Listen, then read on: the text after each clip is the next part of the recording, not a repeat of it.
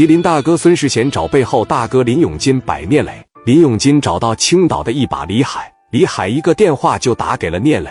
办公室里边，聂磊正在喝茶，就接到了李海的电话。谁呀？聂磊，我是李海啊，李书记啊，你好，你好，找我什么事？你现在不忙吧？不忙，您说有什么事？你最近是不是收拾了一伙吉林的呀？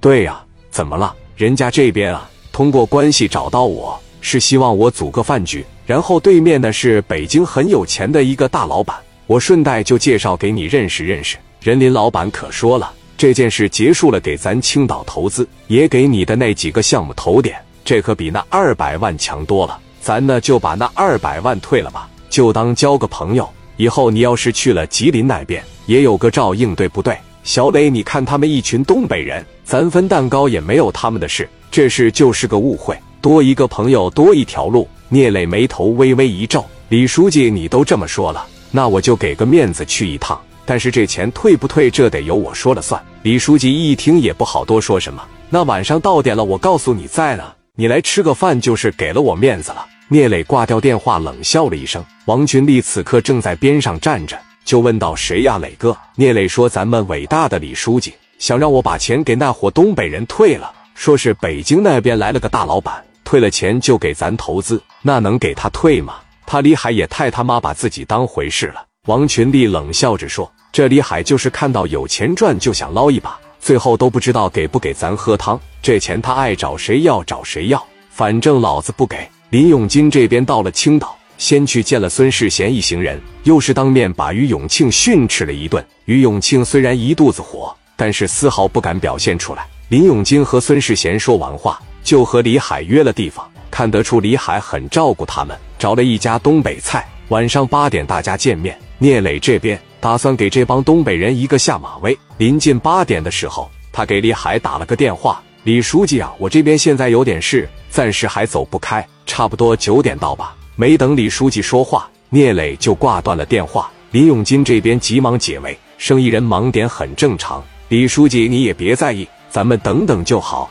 李海孙世贤这边虽然不爽，但是也无可奈何的点点头。于永庆就没那么好的素质了，他直接破口大骂这小子怎么这么狂，明显是不把咱们当回事。孙世贤训斥道：“少说两句，要不是因为你，哪有这么多事？”于永庆愤愤不平的闭上了嘴。晚上九点，聂磊这边带着一队人才到，身后跟着四大金刚史殿林、刘义王群力、刘凤玉，后面还跟着二十多个小弟。聂磊打了一声招呼，让小弟们在外面等着，自己带着四大金刚走了进去。这时林永金才算看到聂磊真人，一个清秀帅气的青年，眼睛里带着一丝阴冷，眉毛嚣张的往上挑，用一种毫不在意的语气说道：“不好意思，来晚了。”聂磊走到桌前。身后，史殿林帮聂磊拉开椅子坐下，才和其他三人入座。这时，李海说道：“小雷，你看看你，说了八点到，你现在才到，都九点了，让人家林老板一顿苦等。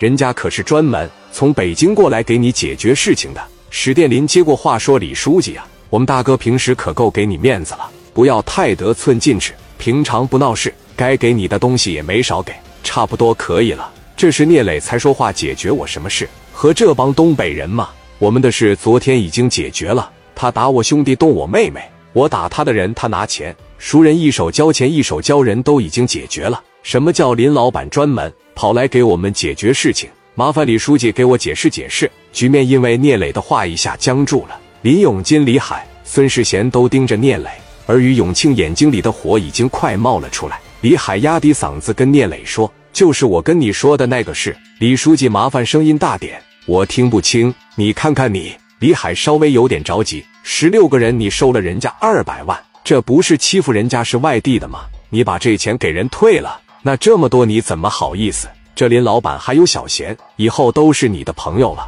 多个朋友多一条路嘛。聂磊说：“李书记的意思是，以后哪里来的人都可以随便欺负我的人，都可以骑在我头上，都可以随便打我的脸，我还得和人交朋友，是不是？”气氛一下尴尬起来。